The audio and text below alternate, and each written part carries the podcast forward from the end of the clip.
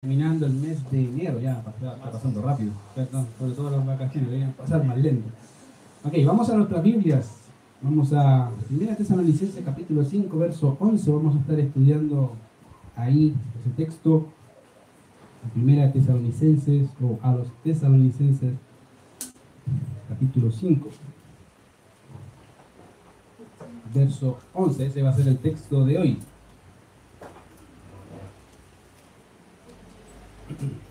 Ahora, generalmente cuando una, hay personas que son misioneros eh, o van a algún lugar particular, siempre hay detalles que les llaman la atención. Ahora, hay un, siempre hay cosas que observan sobre la cultura a la cual ellos van.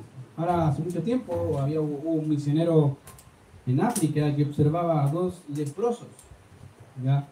Él estaba caminando y vio a dos leprosos sembrando semilla en un campo. Ahora, lo interesante de eso es que uno de ellos, de estos leprosos, no tenía manos, porque obviamente la lepra había consumido su cuerpo y tuve que amputarle la mano, o las manos en realidad. Mientras que el otro no tenía pies. Y él los miraba así, ¿cómo, cómo sembraban? Era interesante, el otro, si bien uno tenía manos, el otro no tenía pies por la misma enfermedad. Lo interesante es cómo trabajaba la tierra. Él miraba, este misionero a estos hombres, y el que no tenía manos cargaba sobre sus espaldas al que le faltaban los pies. El que tenía manos cargaba un saco con semillas, dejando los granos caer al suelo, mientras el, otro usaba sus pies para introducirlos en la tierra. Ahora, así, querido, muchas veces ah, juntos podría, podían hacer el trabajo de un solo hombre. Digan, obviamente tenían sus dificultades, ¿cierto? Uno podía sembrar, el otro no tenía pies, entonces ambos juntos podían hacer el trabajo que un solo hombre podría haber hecho.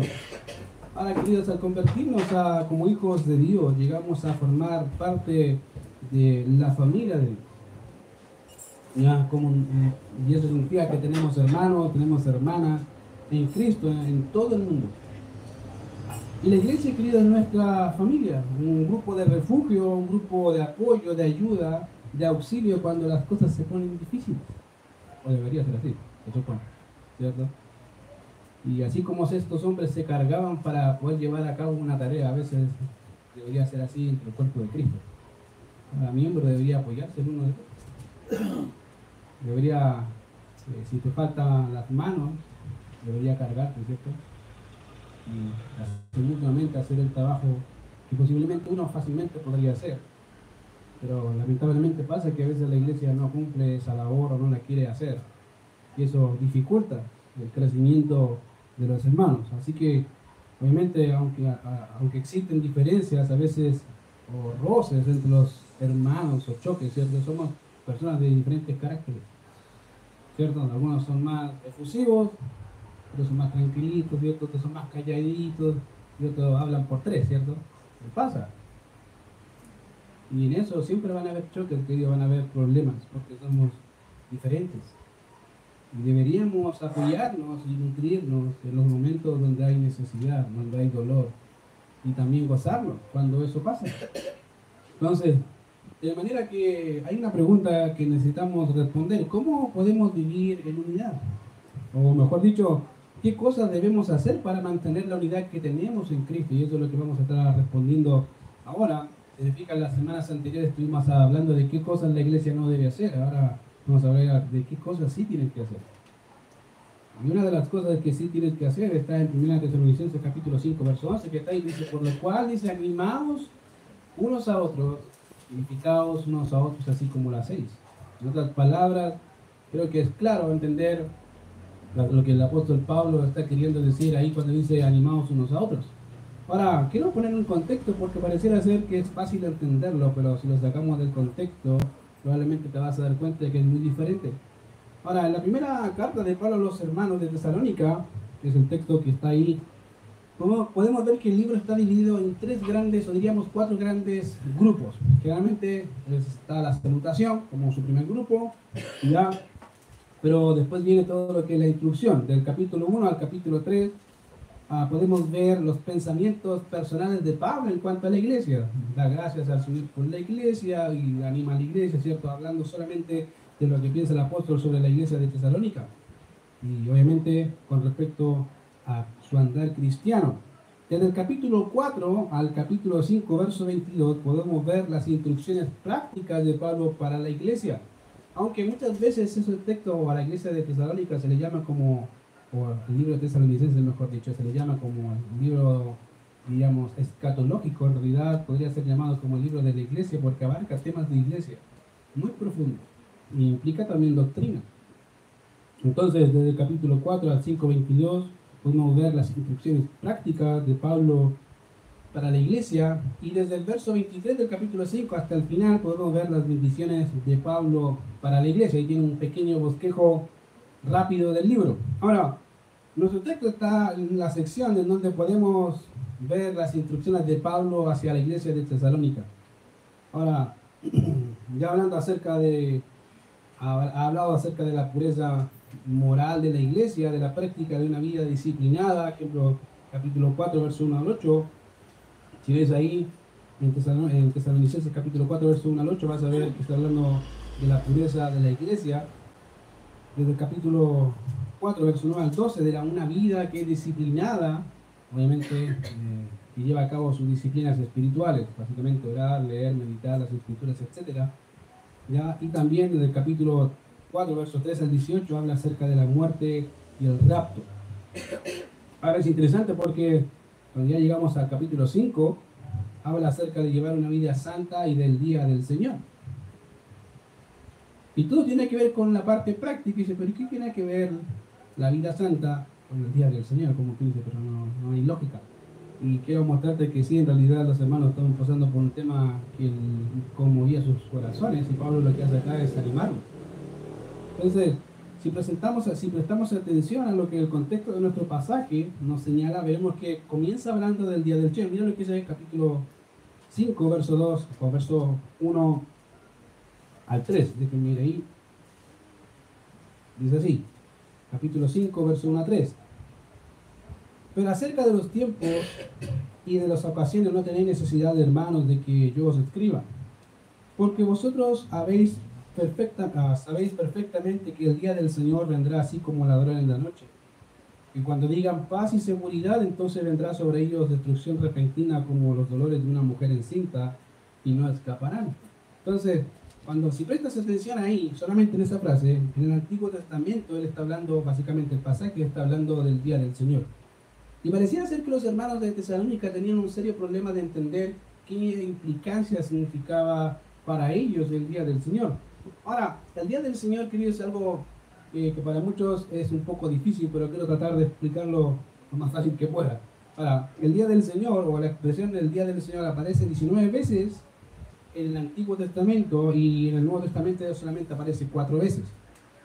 Ahora, eh, de manera que la expresión en el Antiguo Testamento hablaba básicamente de juicios históricos próximos, obviamente por la rebelión de Israel, como también de eventos escatológicos, básicamente hablando de, eventos futuros ejecutados por Dios ah, con el fin de, obviamente, ir en contra de sus enemigos. Entonces hay dos aspectos. Cuando habla, por ejemplo, Isaías, Jeremías o Amós, estos profetas, acerca del día del Señor, hablaban de un evento que iba a pasar a la nación de Israel, antes de que el Señor ejecutara su juicio contra Israel y contra las naciones, pero también hablaba de un día futuro, ya, o de un evento futuro. De hecho, en más de seis ocasiones se habla de ese día, o del día de Jehová, o del día del Señor, como el día grande y terrible. Yo no sé, ya, con eso te puedes hacer una idea a qué se refiere, el día grande y terrible, ya, ¿a qué se refiere? O de hecho, hay cuatro veces que se habla del día de la venganza de Jehová ya si dice que el día, el día de la venganza de Jehová, ya, el día grande y terrible y venganza de Jehová, una piedra social, yo pues ya, ese día es el día en que el Señor se venga de sus enemigos, más esa es la idea, y de todos los que han ido en contra de él. Por otro lado, el Nuevo Testamento lo califica como el día de la ira, o el día de la visitación, o el día del Dios Todopoderoso. Ahora, Por ende, el día del Señor, queridos, en donde se da el pago a los enemigos del Señor y tiene un lugar en dos periodos. Tiene un lugar, obviamente, en dos periodos. Y por ende comprende tanto un periodo de bendición o primeramente de maldición y después de bendición. Ahora dice, pero ¿cómo hace eso? Bueno, si entiendes algo de escatología, hay un momento, hay una semana escatológica futura que se le llama la semana de la tribulación. No sé si han escuchado ese término, que es el día en que el Señor va a consumir todo, básicamente para que te hagas una idea. Y eso significa que va a ser una semana de siete años. Después de la semana de siete años, dice que viene el día de Jehová o el día del Señor. Básicamente apunta tanto a la semana, siete años, pero también a lo posterior a los siete años, que es el milenio o el reinado de Cristo sobre la tierra, y en donde el Señor va a destruir a todos sus enemigos de una vez por todas. Entonces abarca ambos periodos. Entonces, cuando hablamos del día del Señor, obviamente es ese momento eh, donde, el Señor, en donde el Señor da el pago a sus enemigos y tiene lugar en dos periodos, ya lo dije. El momento en que el Señor viene a la tierra es el primer periodo. Uno dice, pero ¿cómo es eso? Sí, el Señor va a volver. Pero va a volver a la tierra, a reinar, a instaurar su reino permitido a la nación de Israel una vez y para siempre. Y eso se, se describe, de hecho, en Apocalipsis capítulo 19. Dice, cuando el Señor mira para abajo, lo destruye todo. Ese es el día básicamente de un evento particular en donde todos los enemigos del Mesías desaparecen. No hay vuelta. A veces se le llama el Armagedón, lo han escuchado, ¿cierto? Y a veces las películas hacen, oh, el Armagedón y, todo, y la destrucción del mundo y todos se preparan para enfrentar el fin del mundo. Querido, ser mentira, porque en realidad uno lo ve así como guerra, pero no es así. Yo a veces me río y digo, esta cuestión de linda, así me gusta la ciencia ficción pero no es así, el Señor, de hecho, la Biblia dice que se van a juntar, y es verdad, eso es verdad, de que se juntan, se van a juntar todas las naciones. Pero el Señor aparece y desaparecen todas las naciones. Esta es la guerra. No sé si es guerra en realidad, porque es como que viene y se, se esfumaron. Y literalmente el Señor llama a los animales a comer carne viva, o carne de, hombres, y vengan, ahí está el banquete, los serví. Y eso es un periodo donde el Señor ya se venganza de sus enemigos.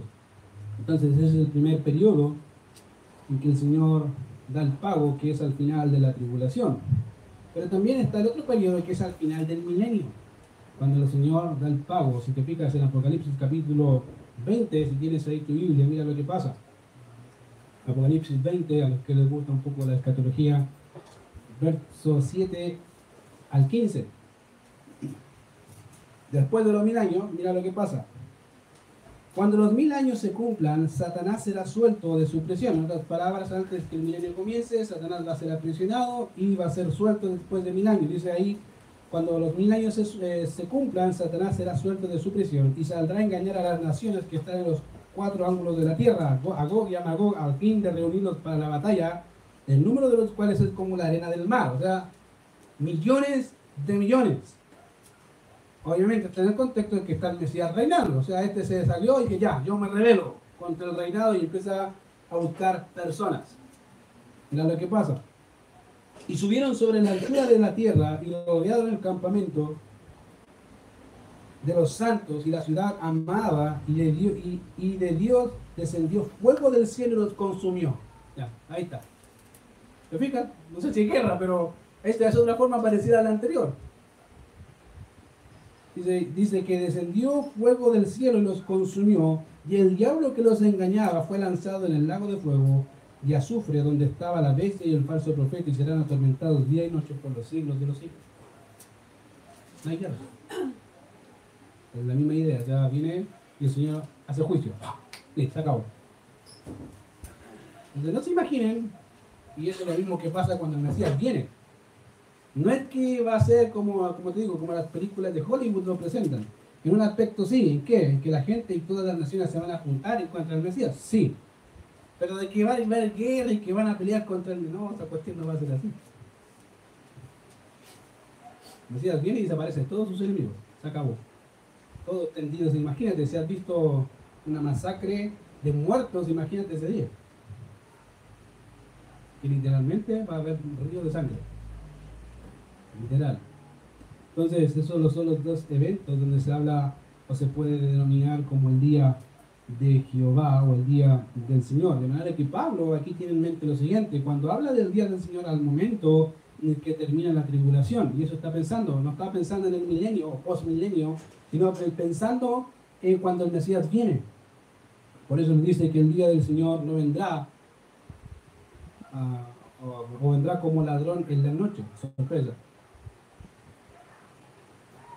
Entonces, eh, Pablo al momento de hablar los hermanos está explicando cómo va a ser o cómo son los eventos. Ahora, desde ya te digo, querido, hay una cosa interesante en Apocalipsis y es que hay dos grupos de personas. Hay un grupo que va a sufrir por causa de Cristo y seguramente va a morir, pero su esperanza está en los cielos. Hay un grupo que va a morir, pero ya no hay vuelta, no hay vuelta para atrás. La ira del Señor va a estar sobre ti. Y está sobre ti si no crees en Cristo. Querido, esa es la realidad.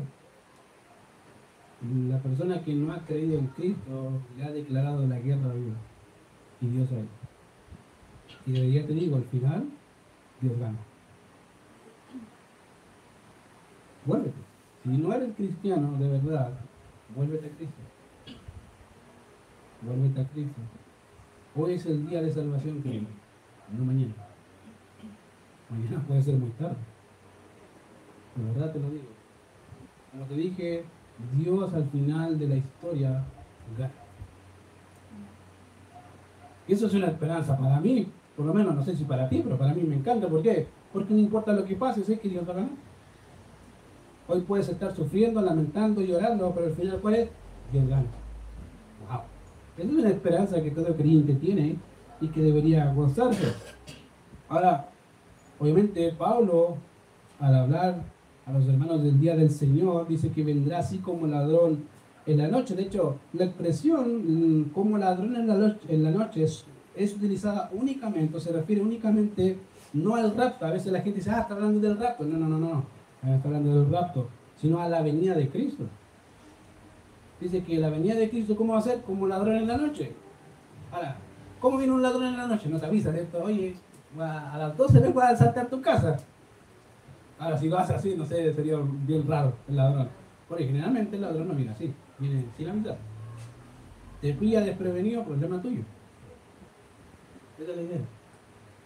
Por eso ahí dice, será como vendrá como ladrón en la noche y cada vez que se ocupa esa ocupación tiene que ver con la venida de Cristo y obviamente que vendrá a juzgar e instaurar su reino prometido a la casa de David. Ahora bien, cuando leemos el verso 4 de, de Tesalonicenses, capítulo 5, vemos que Pablo hace un cambio. Él se está explicando, mira, el día del Señor es esto.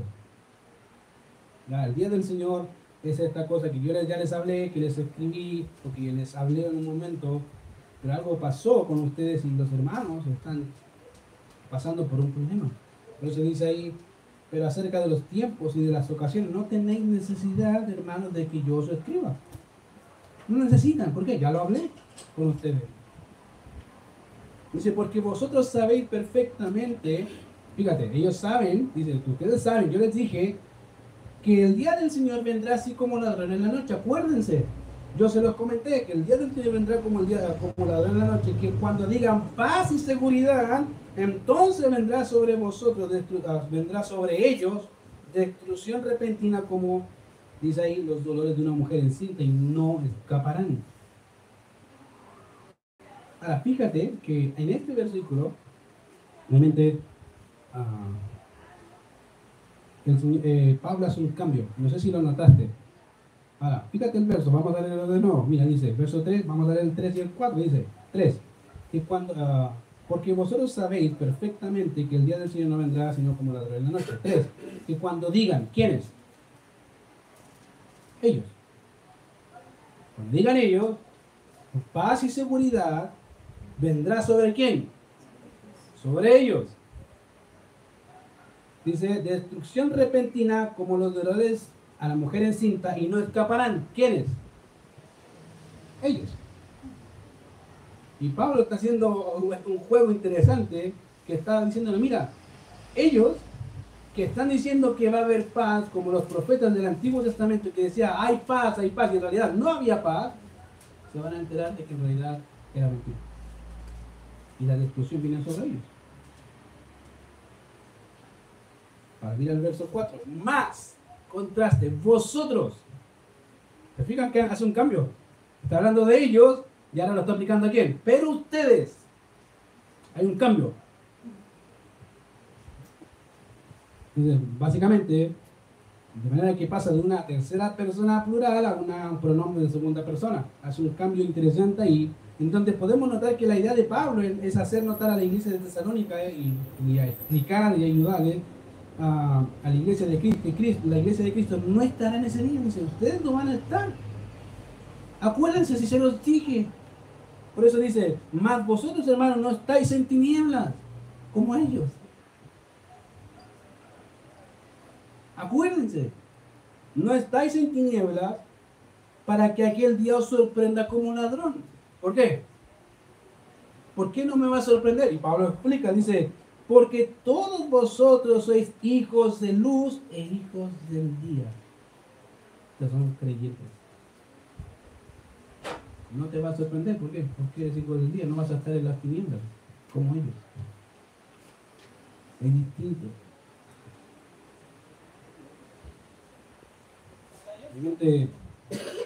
es interesante que Pablo hace eso y lo hace con, digamos, con intención. Y eso lo podemos ver por las expresiones que Pablo utiliza también para reafirmar esa realidad. Porque todos vosotros sois hijos de luz y hijos del día. No somos de la noche ni de las tinieblas.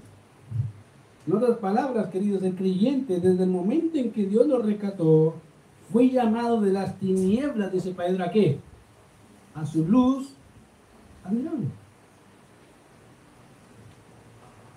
No eres de ellos. No. Te, trasladó del reino de las tinieblas al reino de su amado Hijo Jesucristo. No eres de ellos. Y ya no pertenecemos a la noche, sino que somos hijos de luz. Y eso debe sorprenderte. ¿Por qué? Porque no eres como ellos. Ni tienes el mismo trato que ellos. ¿Tú sabes por qué Dios contesta tus oraciones? ¿Y por qué no contesta las de ellos? Porque Dios no está obligado a contestar ninguna oración. Pero sí se obligó a sí mismo a contestar tu oración. Porque estás en Cristo. De su Hijo. Por eso dice pedir, dice el Buscar y llamar y se abrirá. Piden. ¿Te fijas? Ellos no pueden hacer eso. Ellos pueden clamar. Pero Dios no lo va a hacer. No, no está obligado a escucharnos.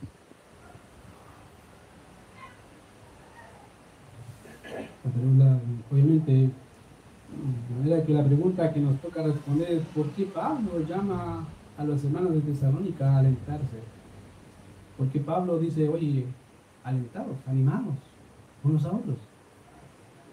¿Qué estaba pasando con los hermanos de la iglesia? Por lo que Pablo tuvo que dedicar un espacio para hablar de nuevo acerca del día del Señor y su relación con el creyente. Algo estaba pasando con los hermanos y él les vuelve a recordar lo que les habló.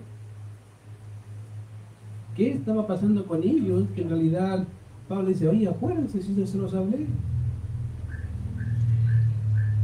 Ahora, si leemos un poco antes de la, la carta, no tenemos que los creyentes de Tesalónica estaban realmente entristecidos, queridos.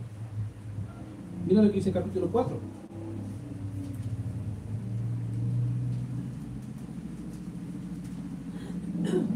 Verso 13. Tampoco queremos, hermanos, que ignoréis acerca de los que duermen, de los que están muertos, para que no os entristezcáis como los otros. ¿Qué qué? ¿Qué estaba pasando? Los hermanos estaban, se estaban poniendo tristes. Dice, no se entristezcan. Como ellos que no tienen esperanza. Al contrario. Voy a explicarles de nuevo por qué no. ¿Te fijas que no es la primera vez que le dice alentado? Dice, no, no se entristezcan. No tienen por qué. Al contrario, gócense. ¿Por qué? Dice ahí, porque si creemos que Jesús murió y resucitó, así también traerá a Dios con Jesús a los que durmieron en él. No se olviden.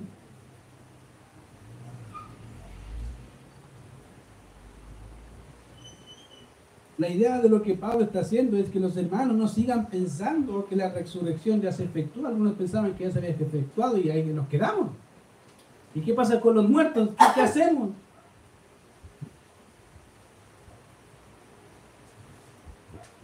Porque los hermanos pensaban que podían pasar por tormentos por haberse quedado. Al contrario, que si Cristo, Pablo dice, si Cristo murió y resucitó, también traerá con él a todos los que han creído en él. Dice, no se olviden, no, se desesperen. Y eso debía producir obviamente un gozo a los hermanos. Mira lo que dice el verso 18 del capítulo 4. Por tanto, dice, alentaos. Fíjate. Si Cristo resucitó y va a traer consigo a los que creyeron en Él, ¿qué tiene que hacer el creyente? Aliéntense, gócense, no estén tristes pensando que no hay esperanza, nos morimos y ahí está, se acabó. No, no, no, no, no, dice Pablo, no, al contrario. Ahí empieza la vida. Y la verdadera vida. El problema es que los hermanos estaban malentendiendo algo fundamental. Y es lo que Cristo prometió. Y aquí voy a preparar lugar para vosotros.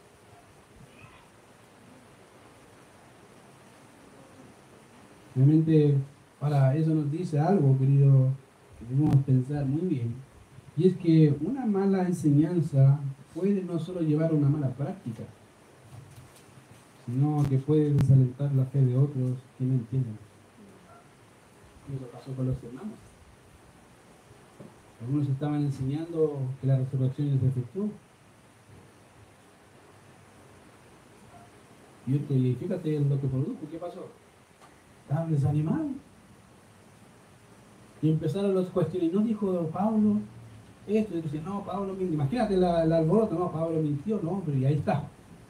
La fe que teníamos, ¿qué pasó? No dijo que no íbamos, íbamos a esperar al Mesías. No, en realidad el Mesías ya vino. ¿Qué, qué pasó? He ido malas enseñanzas no solo llevan a malas prácticas, sino también lleva a desalentar el corazón de aquellos que en realidad son hijos de Dios. Y eso pasa.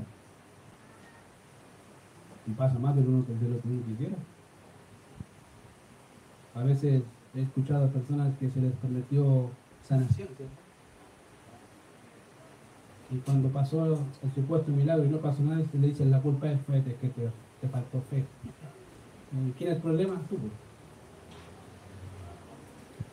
Y dice, qué lamentable que malas enseñanzas no solamente producen malas prácticas, sino que desalientan la fe de muchos. Que en realidad con un corazón recto y sincero buscan al Señor. Y aquí vemos hermanos que estaban afectados. No solamente estaban teniendo problemas concernientes a doctrina, sino que estaban teniendo problemas de ánimo. Fue algo que escucharon.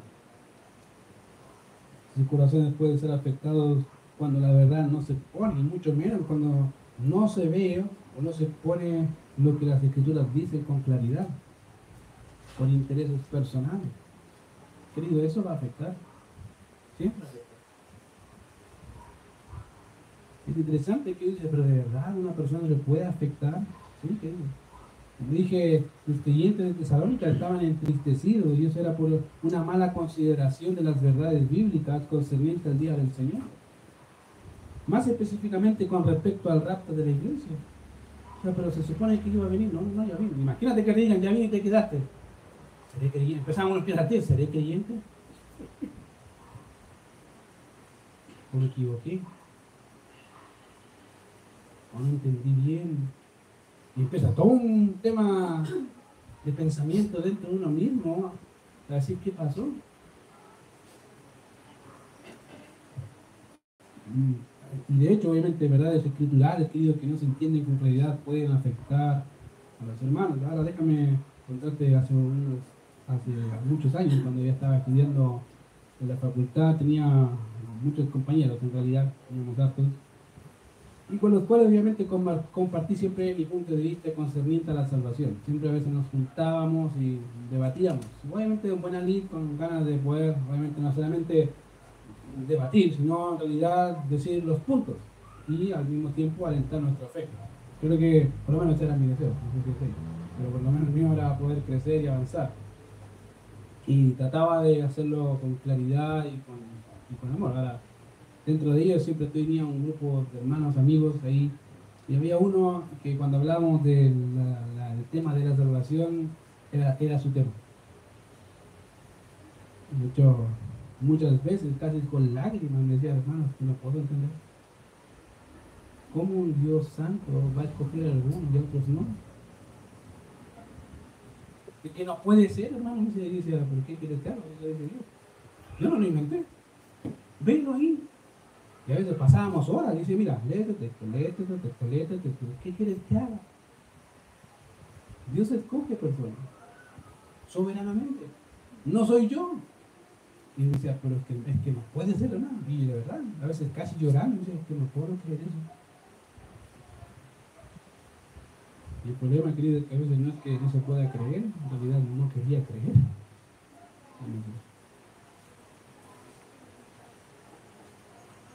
no lo podía entender, no lo podía aceptar. Y que a veces la verdad va a ser así, a veces está ahí, y a veces los clientes luchan con la verdad. Hay clientes que luchan con la corrección física de su hijo, pero eso no se hace, querido, sí se hace. La Biblia dice que hay que corregir al hijo con vara, ¿cierto? Eso dice Proverbios. Eso dice Hebreos, que el, padre al hijo que ama disciplina. Y padres a veces luchan con eso, pero es que ¿cómo Dios va a hacer eso? Pues Dios lo hace. Pregúntale a los que son verdaderos clientes si, si el padre no los ha disciplinado y si les ha, si les ha dolido. Yo digo al tiro que a todos nos ha dolido. ¿Por qué? Porque el padre, al hijo que ama, ¿qué dice? Disciplina. Y azota a todo el que recibe por hijo. No nos deja pasar. Queridos, las verdades a veces son tan claras. El problema no son las verdades, el problema es que nos cuesta aceptar esas verdades.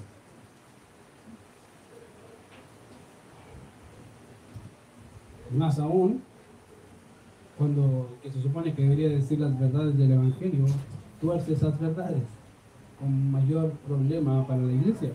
Muchas veces, querido, la enseñanza de escritura puede producir tristeza. Y mucho más cuando esta no se entiende o no se comprende cómo debe ser entendida. Y eso era lo que pasaba con los hermanos de, de los tesalonicenses. De hecho, por eso Pablo le dice, por lo cual, animaos. ¿Se acuerdan que dije, se anímense? Es animados unos a otros y edificados unos a otros, así como las seis, sigan haciéndolo. ¿Qué les pasó? ¿Acaso se les olvidó la promesa? Pero Pablo es que se nos dijeron, no, no, no es así. A veces es necesario recordar, querido, lo que se nos dice. A veces, a veces la gente piensa que uno sabe algo de Biblia. En realidad no sabemos mucho. Yo no creo que sepa mucho en. Creo que sé lo que tengo que saber. No creo que sea mucho. A veces ven a otros y dicen, wow, que sabe, que sabe. Y dice, ¿cuál es el secreto? Dice, no, que no hay secreto. ¿Cómo que no hay secreto? No, no hay secreto. Dice, ¿cómo lo hace? ¿Cuántas veces, la pregunta base, cuántas veces lee la Biblia en el año? Una vez, yo la leo cinco. Ese es el secreto. Y no creen. Yo, creo que a veces piensan que lo estamos agarrando para el deceso, ¿no? Cinco, cuatro, tres. Y dice, no. Sí, querido. Y a veces le digo, entre más lees, ese es el trabajo que hace una persona sobre otra. Es la única diferencia. Se dedica a repasar lo leído y repasar lo leído y repasarlo ¿Para qué? Para recordar lo que Dios dice. Fíjate que el crecimiento espiritual no se mide por cuánto sabes, sino por cuánto practicas. Y para practicar tienes que leer. Y releer. Y volver a leer lo que ya leí. ¿Por qué? Porque eso te ayuda a decir, ah, no se me puede olvidar, pero somos gente que se nos olvida las cosas con rapidez, por lo menos a mí se me olvidan muchas cosas, y lo que me conocen es amén, eh, se lo olvida todo, a ese pollo. Y es verdad, querido. Por eso tenemos que recordar, y Pablo, fíjate que los hermanos de Tesalónica no eran diferentes a nosotros. Pablo les llama la atención para qué? Vuelvan a animarse. Poner lo que les comenté, recuérdenlo, recuerden lo que dije. Vuelvan a entender lo que ya les comenté. Vuelvan a repasar lo aprendido. Y anímense con eso.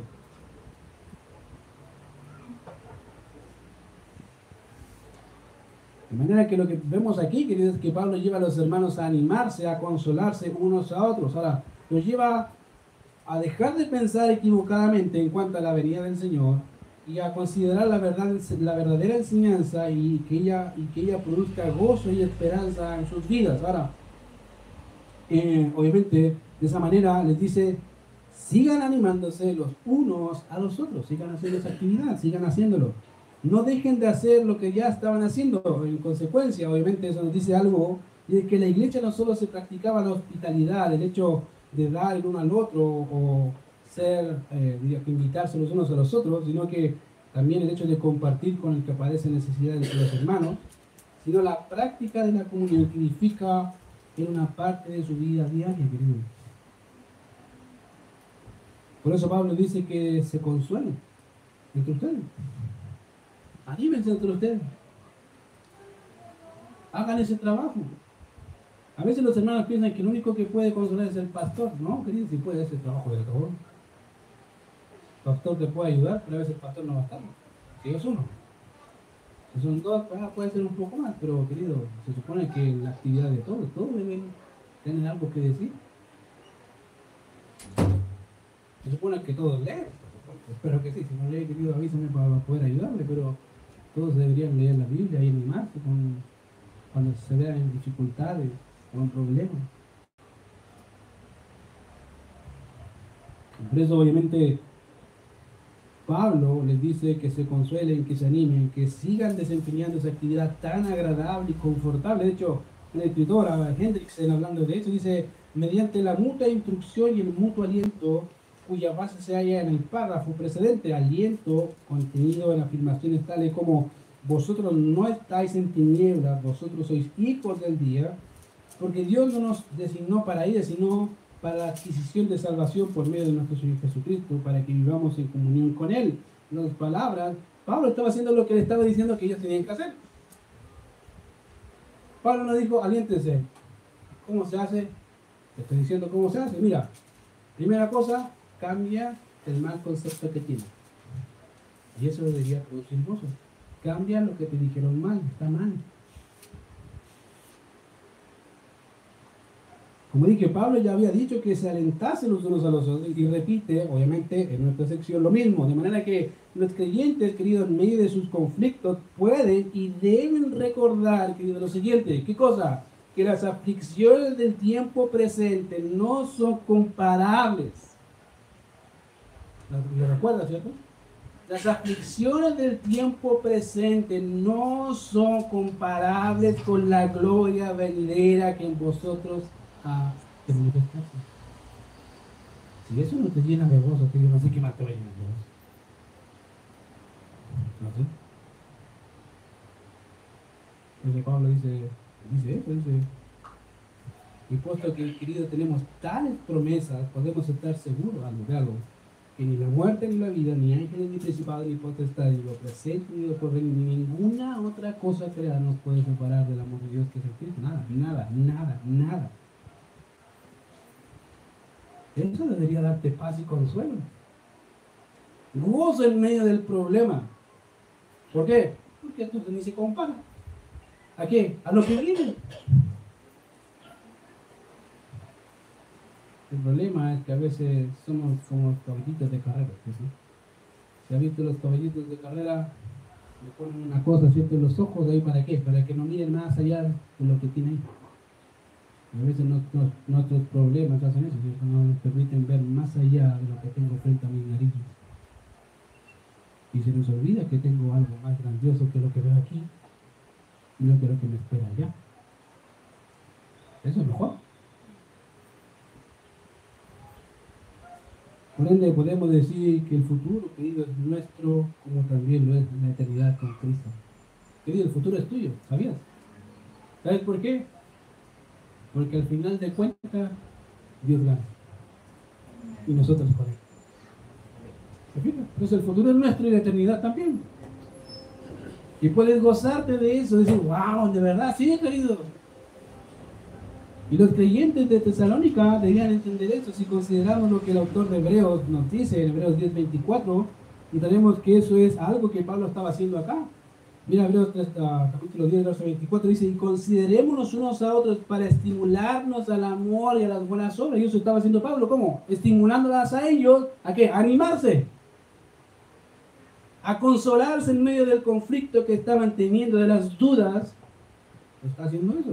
Ahora, la palabra que se traduce acá en el Hebreos 10:24 como estimularnos, es una palabra que significa provocar algo mediante la incitación o la agitación. Es como que le está diciendo a los creyentes, básicamente, muévete a qué? A mover a otro a hacer algo. Incítanos a qué? A que se llamen por teléfono algunas veces en la semana. A que se inviten los unos a los otros a compartir. Eso es A que se animen entre ellos. Cuando haya tristeza, que se consuelen entre ellos. Es difícil. Porque en el mundo que vivimos todos estamos en nuestras cuatro paredes. Y muchas veces nos vemos al lado.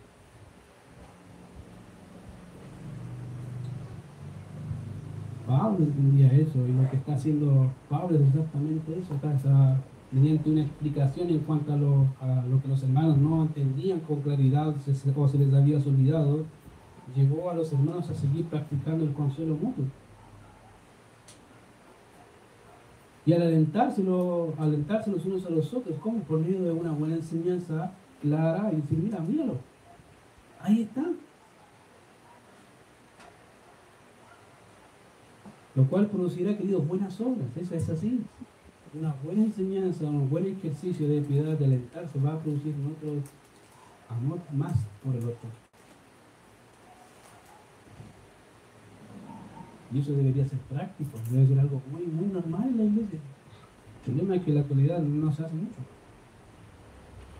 Y quiero alentarles, querido hacerlo, hacer prácticos. Si va alguien triste, acérquese y pregúntale cómo está. No te hagas loco. Porque probablemente Dios te va a utilizar a ti para ayudarme a ver otra cosa distinta a lo que está mirando frente a sus narices.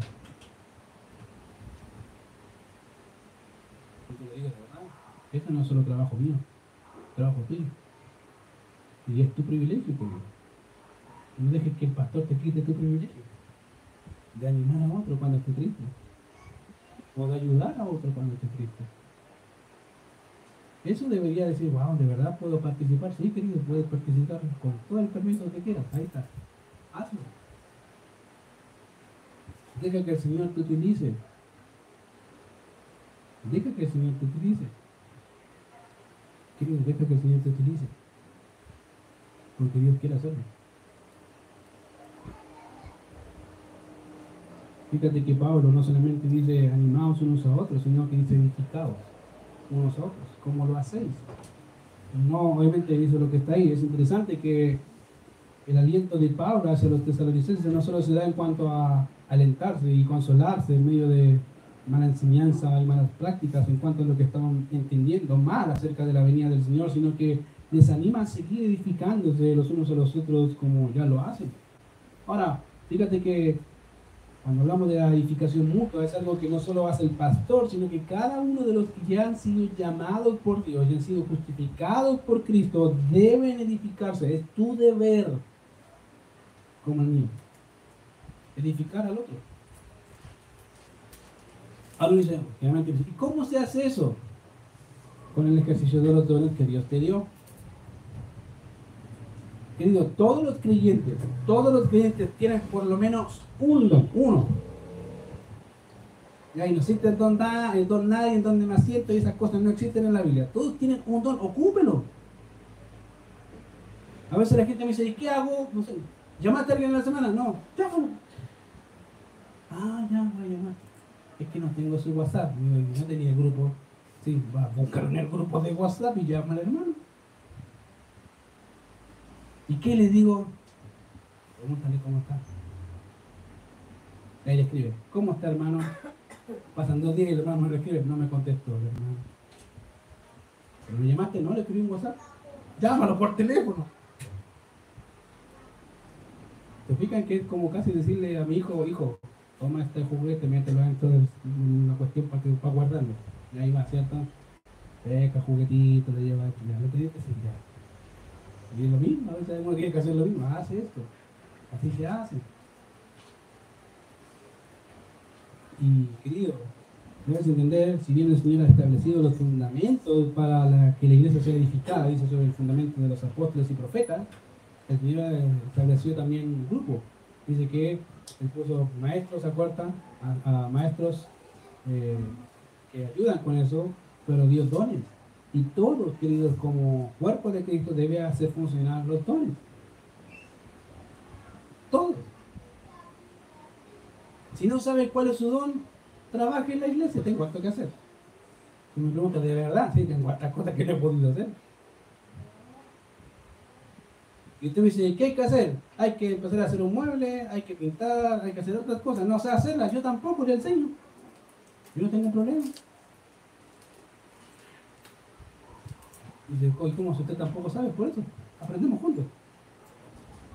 Aunque quede todo mal, no importa, pero lo tratamos de hacer con todo el corazón que pudimos, ¿cierto? Lo mejor posible. Pero querido, a veces no se estanque pensando en que no lo voy a hacer porque no sé cómo se hace, pregunte. A veces yo le digo a mi esposa, yo ¿sabes qué me llama la atención? Que ocupamos el celular para tantas tonteras y para las cosas necesarias no lo ocupamos.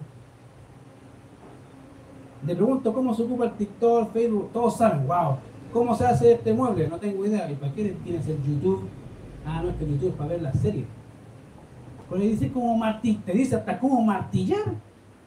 Cómo pescar el martillo y cómo darle un clavazo a la cuestión. Ah, no sabía no sabía o no quería. Querido, a veces ocupamos los medios mal. Y de verdad te lo digo, a ver, yo a veces veo cosas, ¿cómo se hace un mueble? Lo veo en YouTube, oiga, ¿cómo se hace esta cuestión? Paso a paso. Porque no sé. Ocupemos los medios de buena forma, ocupa tus dones, querido. ¿Para qué? Para que tu hermano sea edificado. Sea en aliento, sea en servicio, sea en consuelo, en lo que sea. No te quedes sentado, querido. Porque si crees que Dios ocupa gente sentada, muéstrame un versículo donde dice eso. Y te doy por sentado que no hay ninguno. A todos aquellos que el Señor llamó a servir, todos estaban haciendo alguna actividad. Hasta Pablo. ¿Sabías tú? Saulo de Tarso, ¿qué estaba haciendo cuando el Señor lo llamó? Estaba sentado, ¿cierto? Haciendo nada. ¿Qué estaba haciendo? persiguiendo a la iglesia que, que después amó. Estaba en esa función con todo su corazón queriendo destruir lo que amó después. ¿Qué estaba haciendo Pedro? Pedro estaba sentado, ¿cierto? De que le llegara los pescaditos ancho de la maleta solo, ¿cierto? Ya, métate aquí. No, querido, Pedro estaba pescando. Los apóstoles estaban haciendo algo cuando el Señor los llamó a una función. Pero en la actualidad pensamos que Dios va a ocupar gente sentada, querido. Eso, olvídalo. Eso no funciona así. Dios siempre ocupó gente haciendo algo. Siempre. Y si los hombres no hacían su tarea, adivina quién llamaba. ¿A quién llamaba? ¿Te acuerdas? A mujeres. Y para el judío eso era una humillación. ¿qué? ¿Una mujer? Y es como que Dios decía, ya que los hombres no se ponen los pantalones, llama mujeres. Y lo hizo, En más de una ocasión. Tiene un llamado de atención a los hombres, al liderazgo de los hombres sobre la nación, que ustedes se lo. Y como no quieren, busca mujeres que quieran.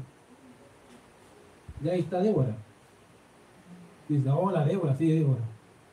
Pero Débora no tenía por qué haber estado ahí, tenía que haber estado no, pero que al hombre le daba miedo salir a la guerra. Mira. Eh, si tú no vas conmigo, yo no voy. ¿Qué hombre es ese?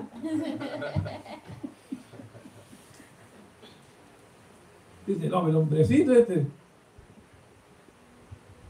Pero querido, eso muestra la decadencia que hay en la actualidad de liderazgo y de uso de los dones de la iglesia.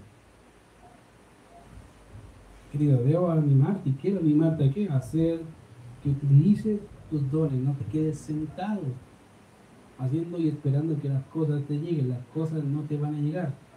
A veces pasa que Dios hace la excepción a la regla y dice, porque es muy misericordioso, dice, ya, ya, te lo mando, porque ya sé que no te vaya a mover, te lo mando. Pero es la excepción a la regla, no la regla.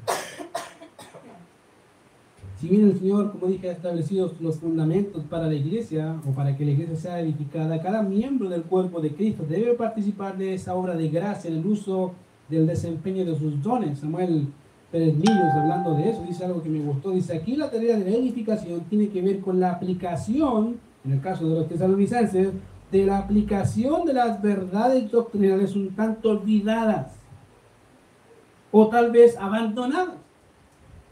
Queridos, hay que ser honestos. A veces se nos olvida qué es lo que la Biblia dice. De hecho, casi siempre las preguntas y los retos, cuando me llegan acá, me dicen, es que no sé qué hacer. Ya, te caché, se te olvida. Le he repetido mil veces la misma cosa y se te olvidó. ¿Qué cosa? ¿Leíste tu Biblia? Ah, no la leo como hace tres semanas. Ya está el problema, lee la Biblia. Empieza por ahí. Lecciones olvidadas. Por eso dice, tal vez olvidadas o abandonadas sobre la venida del Señor y el recogimiento a Él. Nótese que la edificación sigue a la exhortación de aliento. Fíjate, no se puede edificar sobre la reprensión, sino sobre la gracia caliente. a veces queremos edificar a palos. Y a veces no funciona así, que no funciona así como que te edifico. Te estoy edificando. Me estás arruinando, dice el otro. Pero porque no sabemos cómo se hace. Y aunque se, ha dicho, ¿cómo se ha dicho? Con misericordia y verdad se corrige el pecado y los hombres se apartan del mal. ¿Cómo se hace? Misericordia, misericordia y verdad. Ponte en el lugar del otro. Mira cómo podría mirar el otro. Haz lo que podría hacer el otro. Siente cómo sentiría el otro. Ah, se me había olvidado ese pequeño detalle. Es que ese un pequeño detalle. Es el detalle que cambia todo. Por eso Pablo dice edificados. Como la serie. Sigan haciendo. ¿Por qué? Porque era algo normal en los tesalonicenses el hecho de poder no solamente recordar juntos una verdad, sino seguir haciendo la obra del Señor juntos. Yo no sé si tú entiendes eso y no sé si estás dispuesto a edificar al otro. Esa es una respuesta que tú tienes que dar. Pero yo te digo, Dios te manda a edificar al otro. Con lo que tienes y con lo que eres. Tú puedes decir, no tengo mucho, pero lo que tengas, compártelo. O puede decir, no sé mucho, pero lo que sabes, compártelo. Es lo mejor que puedes hacer. Edifica a otro con lo que el Señor te ha enseñado. Ayuda a otro cuando esté complejo. Y que se note que somos familia de Dios. Querido, la familia de Dios, ¿por qué cree que se llama familia de Dios? Porque somos de Él, por Él y para Él. Amén. Vamos a ver. Señor, te damos gracias, Padre, por este tiempo. Gracias por tu cuidado y tu misericordia, Señor. Y gracias por enseñarnos que debemos animarnos y edificarnos unos a otros, como hacía los tesalonicenses, Señor. Te ruego, en momentos de desánimo, de lucha, podamos ser la bendición para otros, Señor. Que no solamente sea uno haciendo tu obra, haciendo todo, haciendo tu obra y así poder ser instrumentos útiles en tus manos. Gracias, Señor, porque a pesar de nuestra bajeza, nuestra corrupción, quieres trabajar con nosotros. Permítanos, Señor, ser instrumentos útiles en tus manos para que tu nombre sea engrandecido. En Cristo Jesús oramos. Amén. Se lleva como una hora. Ser.